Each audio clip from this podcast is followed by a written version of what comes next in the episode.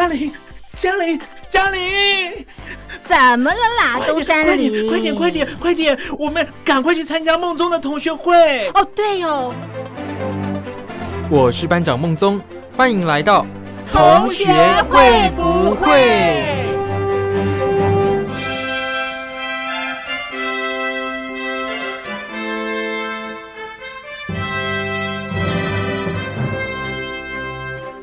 各位小伙伴，我是苏燕。时间真的非常的快呀，现在呀已经是四月份喽。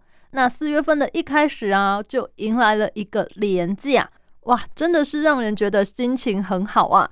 那为什么会有这个连假呢？其实是因为四月四号儿童节，然后四月五号呢清明节哦，所以啊就有了四天的连假。我相信应该蛮多人心情都蛮好的啦。因为啊，我自己也是非常的开心哦，总算啊又熬到有年假的时候啦。可是这个年假应该对蛮多人来说啊，都是一个算是不能够出游的日子吧。因为啊，卡到清明节嘛，就是都要回去帮忙扫墓啊，或者是可能有些人没有墓嘛，但是就是已经进那个灵骨塔了，你可能还是要去祭拜啦。因此有很多人觉得，诶，这个年假啊。好像反而是一个必须被规定，就是啊要返乡的日子啦。不晓得你们有回去扫墓吗？那因为啊，苏燕自己家里是没有扫墓的习惯，所以也不会特地就是要在这一周回家啦。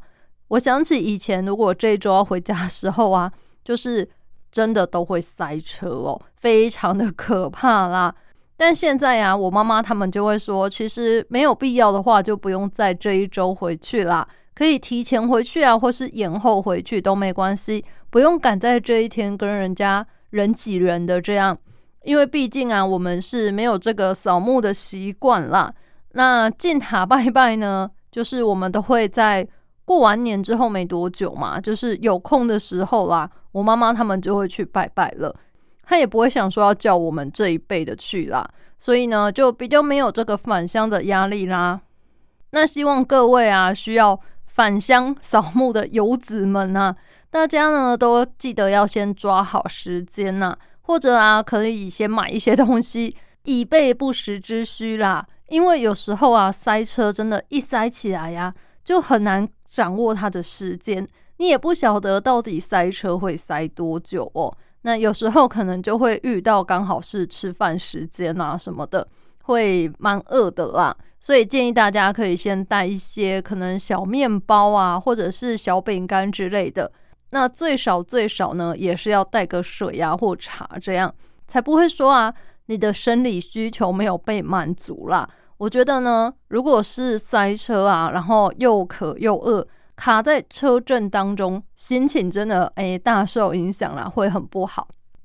那再来啊，对于现代人最重要的呢，当然就是一定要记得带手机的充电线哦。我觉得这一点真的非常的重要啦。那如果你搭的车子啊，它车上是没有那种随身充，就是没有在你的座位旁边设置充电孔的话呢，你还要记得带行动电源啦。不然，要是手机没电，哇，那可是真的不方便就算了，你还会很无聊。整个旅途过程中，你都会嗯蛮空虚的啦。因为一直睡觉，好像有些人没办法睡那么久嘛。而且啊，在车上睡觉其实哎不是那么舒服啦，我觉得。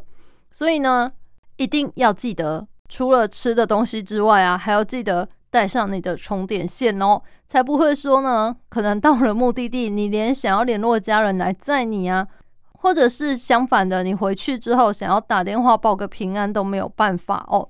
所以呢，请大家返乡之前千万别忘了检查自己的包包啊，这个手机、钱包、钥匙、充电线这些东西带齐了没有？那刚才啊，跟大家提到说可以准备一些吃的东西在车上嘛。有些人可能会说呢，呃，现在不是还在防疫期间吗？怎么苏燕你会鼓励我们做这种事哦？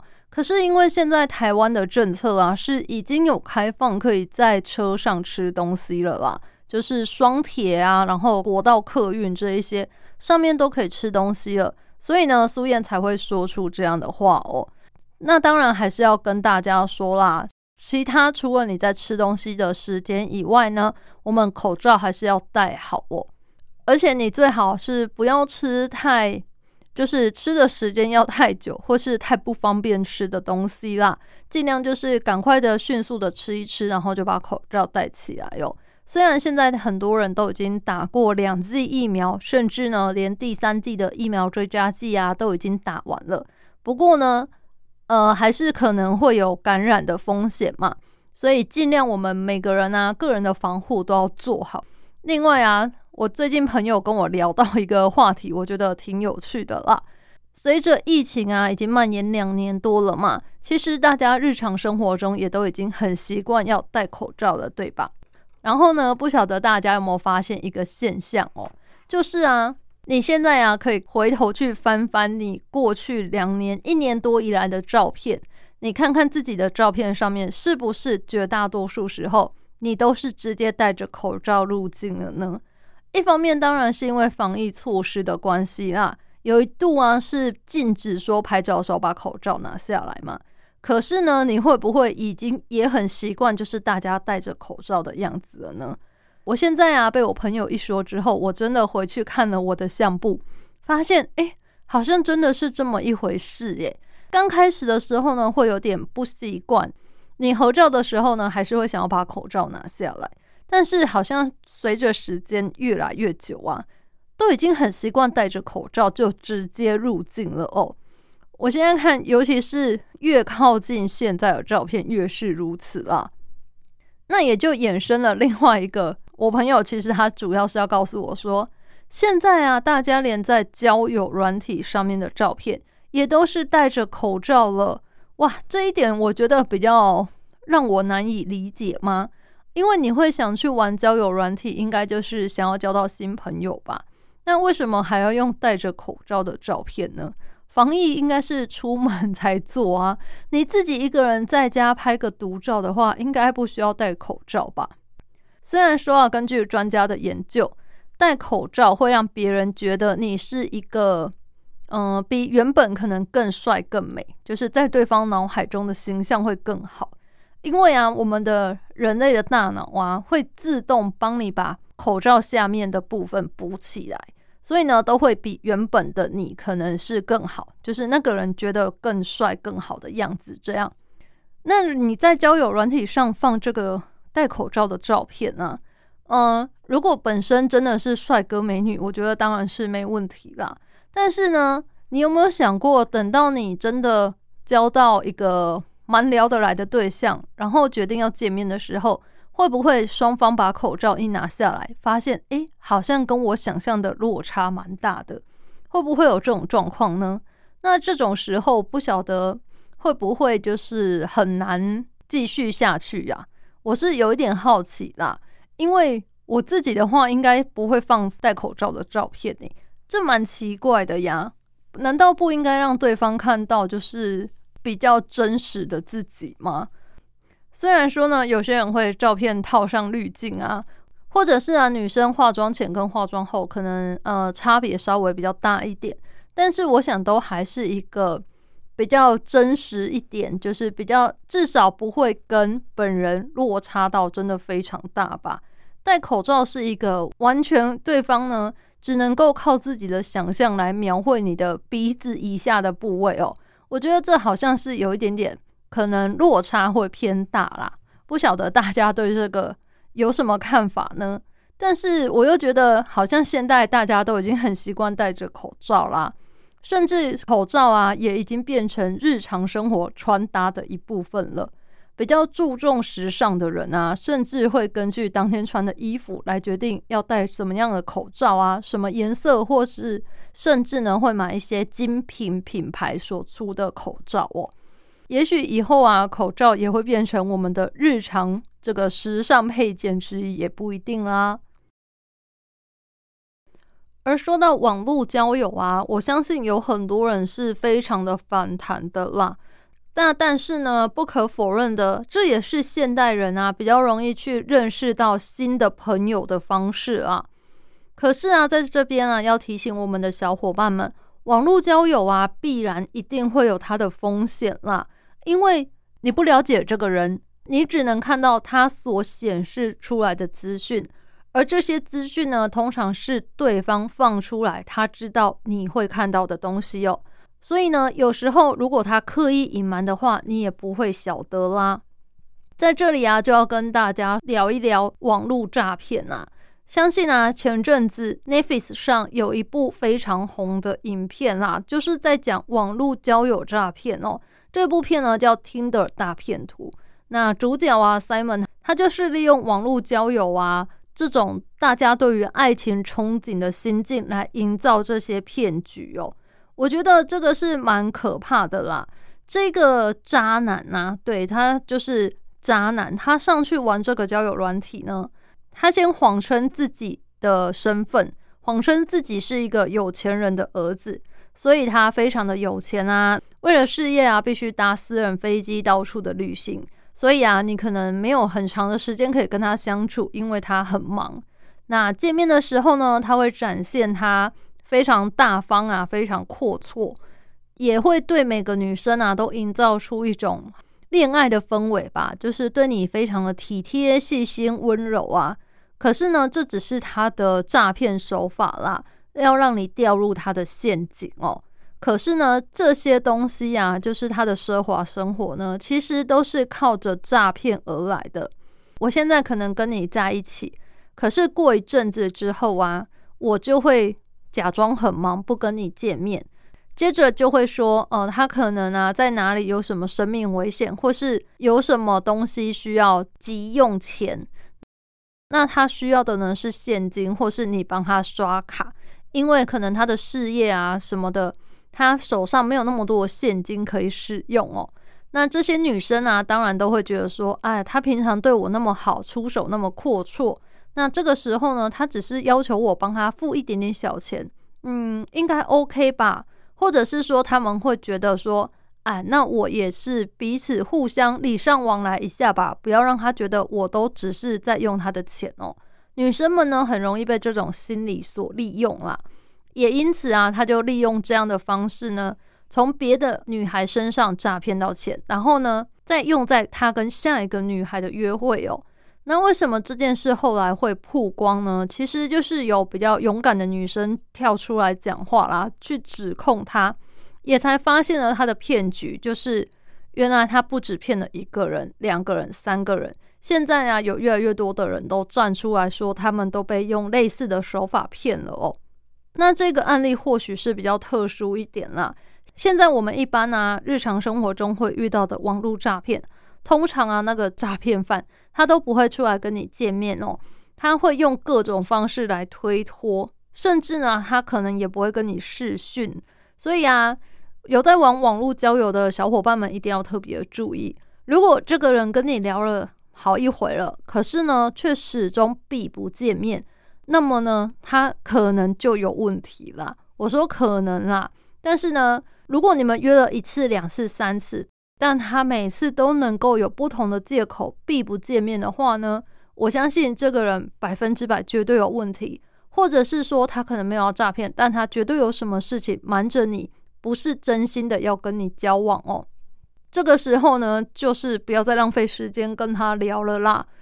再来呢，还有就是，如果在网络交友的过程中啊，只要有跟你提到钱、投资、虚拟货币或是什么赌场这一类的，只要出现这些关键字的话呢，真的建议大家直接就封锁这个人。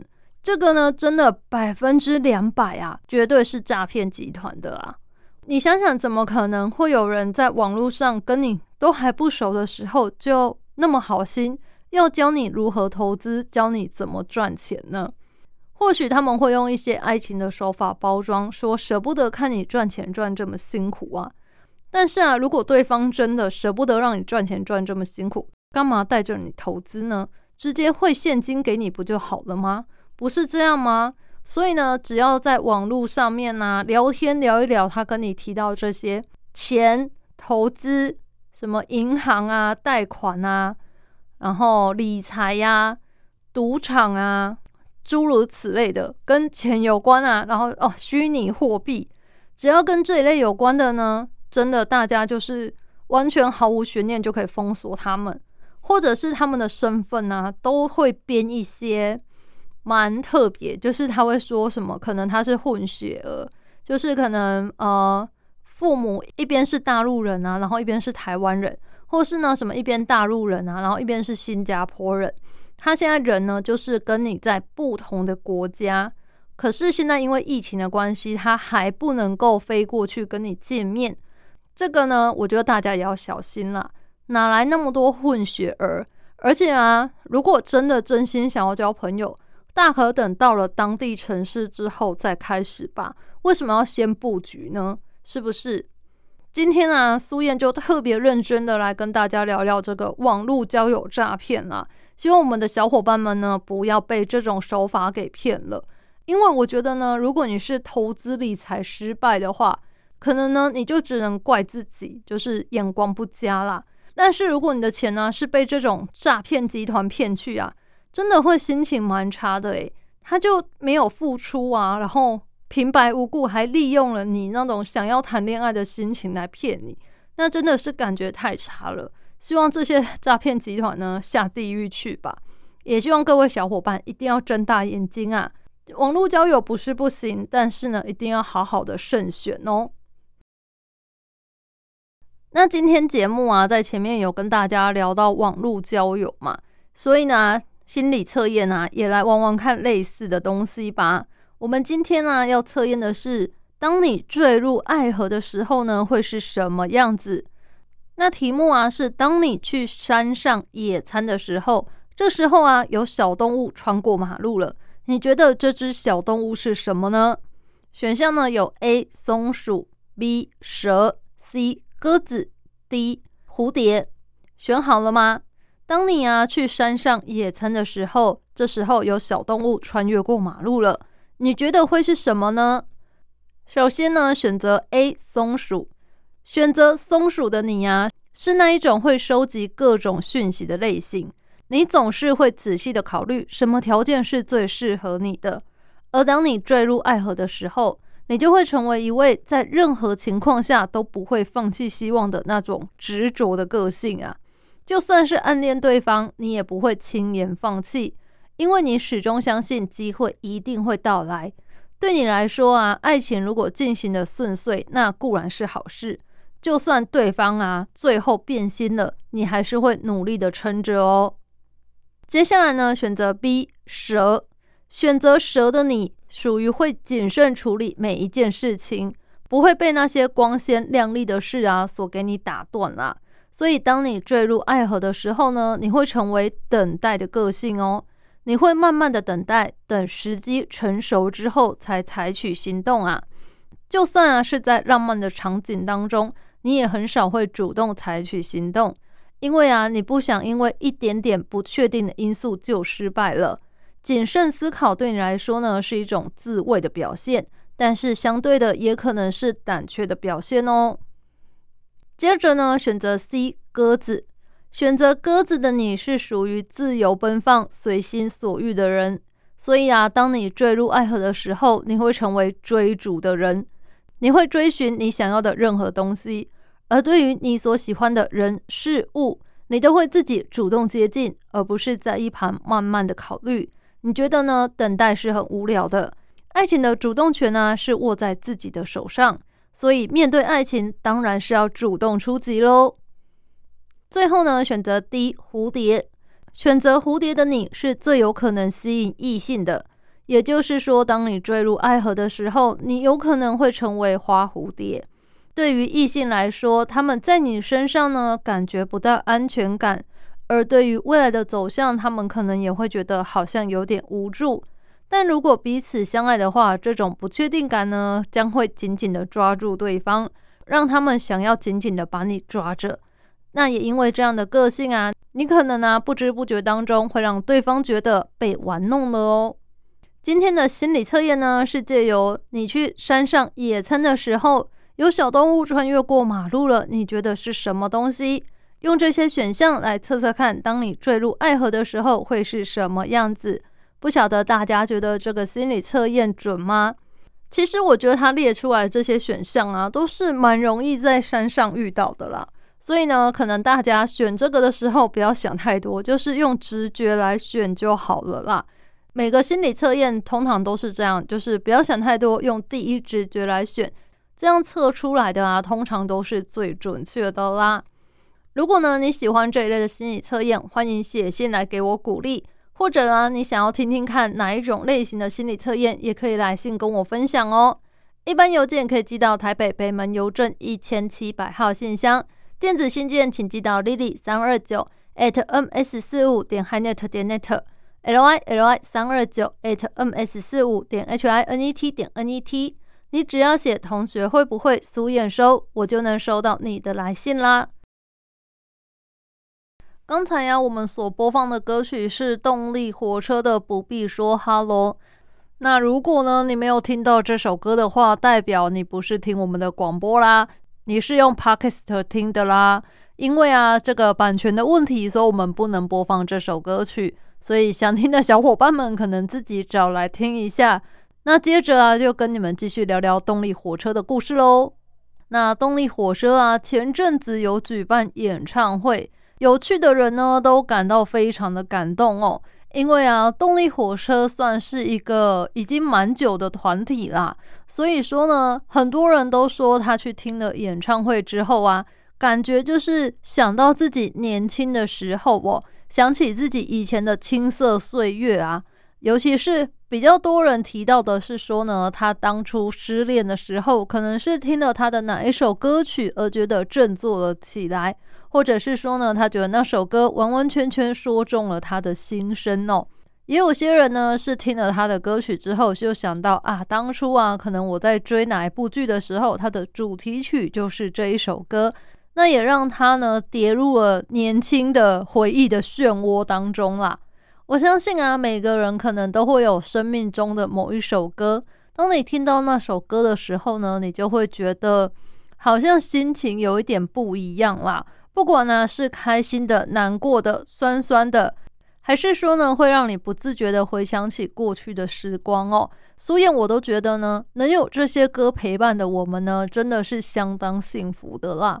或许有些时候啊，日子一久，毕竟现在就是歌曲啊，这些新的歌手真的是推陈出新啦，非常快速的都会有新的团体、新的歌手崛起呀。但是啊，当你有一天突然听到那首歌的时候呢，你真的就是会瞬间呐，完完全全的跌进去哦。不晓得大家生命里的那首歌是什么歌呢？欢迎你们来信跟我分享哦。那当然啦，有时候可能不止一首歌啦，也可能是哪一个歌手你特别喜欢他，每每听到他出了新歌的时候呢，你就会忍不住想要把他的可能前一张专辑啊，或者是前面几张专辑都找出来一起听，也不一定哦。特别是有一些歌手啊，他可能真的真的很久很久他才发片一次，那更是会让人家觉得回味无穷。不晓得你们心里有没有存在这样的一位歌手呢？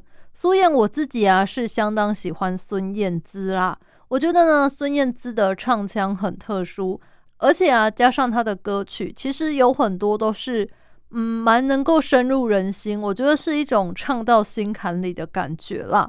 不晓得大家喜欢孙燕姿吗？那她现在啊，真的是蛮少出来活动的啦。专辑真的也是很久很久才出一次，我觉得呢有一点听不过瘾啦。但是啊，身为一个歌迷，还是会很希望说他们保有自己原本的生活，不要受到外界的干扰啦。因为像他可能刚出道的时候啊，那时候可能唱片业比较蓬勃发展嘛，所以呢，那时候他出专辑的速度真的非常的快哦。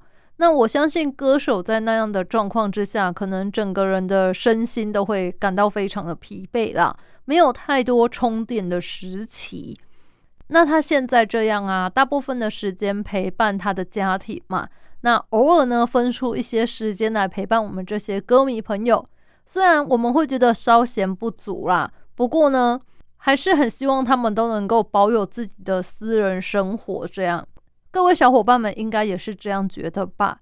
尤其是我看现在韩国团体也是呃非常的可怕嘛。可能现在新的团体真的真的太多了，所以啊，这些旧有的团体，他们的这些所谓的回归期啊，也是越来越短暂了。因为如果你隔太久的话，你很容易就会被听众、会被市场所遗忘。所以他们的打歌期完之后呢，真的只能休息一下下，很快啊就要再准备下一张专辑了啦。我觉得呢，歌手们啊，他们这些偶像啊，真的呃承受的压力，可能是我们一般人无法想象的啦。毕竟你要随时保持好你的状态。然后呢，要让人们对你有一种幻想，有一种憧憬。每次出现的时候呢，都必须要是光鲜亮丽的。甚至啊，在有一些直播场合中呢，你也必须一直维持你的好形象啦。我相信这些对他们来说呢，真的压力都是非常的大哦。而且随着现在回归期越来越短啊，变成说他们可以休息的时间呢，相对的也是变少了啦。有时候看着他们也会觉得有点心疼哦，尤其是有一些偶像啊，其实他们年纪真的都还很小，可能就是二十出头岁这样。你想想，就是我们在这个时候都是呃，普遍大家都还是学生嘛，你可能会有一些压力，但是我想我们所承受的压力都没有他们那么大哦。因此，希望大家啊，如果你喜欢的团体啊、歌手啊，他们出了新歌或是出演什么节目的话呢，真的要多多的支持他们啦，或是呢，可以上他们的这些官方应援的网页啊，或是粉丝专业之类的，给予他们一些支持跟鼓励。我相信啊，这些偶像歌手们他们都感受得到的啦，粉丝对他们的爱呢是不会被遗忘的。也是一个可以当做他们动力的来源啦。说到这里呢，当然还是希望大家啊有空啊有机会的话呢，也可以多多写信给苏燕我啦。你们的来信呢，就是我最大的动力啦。我每次收到大家来信都是很开心的。虽然呢，可能在节目里面不会一一的唱明，就是哪些小伙伴写信来说了什么。可是啊，你们所给的建议呀，或是给我的鼓励，我都是非常的感谢，也非常的感动啦。所以希望大家不要吝啬啊，可以多多写信来给我喽。节目的最后呢，就希望各位小伙伴们每天都能够过得开开心心的。心情不好或心情好的时候呢，都可以听自己喜欢的歌来放松心情哦。我是苏燕同学，会不会我们下次再见喽？拜拜。